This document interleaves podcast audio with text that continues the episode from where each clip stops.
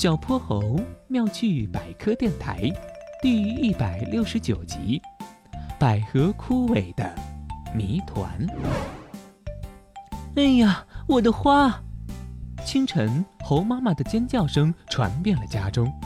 妈妈，妈妈，怎么了？小泼猴连忙跑出来一探究竟。窗台上的百合花已经枯萎了，只见它耷拉着脑袋，花瓣儿也变成了黄褐色。小泼猴还记得这盆百合花盛开时的样子，雪白的六朵花瓣向外展开，露出中间嫩黄色的花蕊，像一个个正在吹奏音乐的小喇叭，多么动人！可现在它已经完全失去了活力。怎么会这样呢？明明昨天还好好的。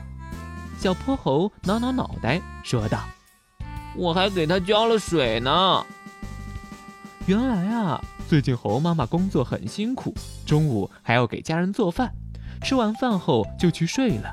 小泼猴看到妈妈闭着眼睛熟睡的样子，他想：我现在已经是一名小学生了，可以做一些力所能及的家务了。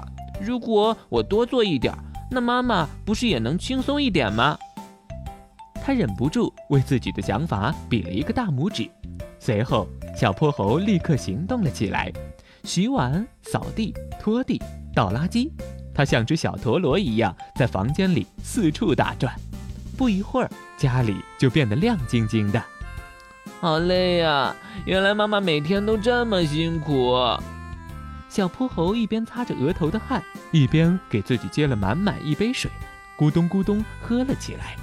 这时，小泼猴瞅见了窗台上的那盆百合花，他的脑袋低垂着。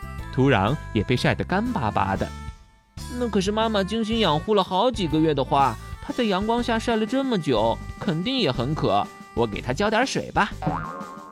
小泼猴立刻接来了一些冰凉的水，一股脑儿灌进了花盆里。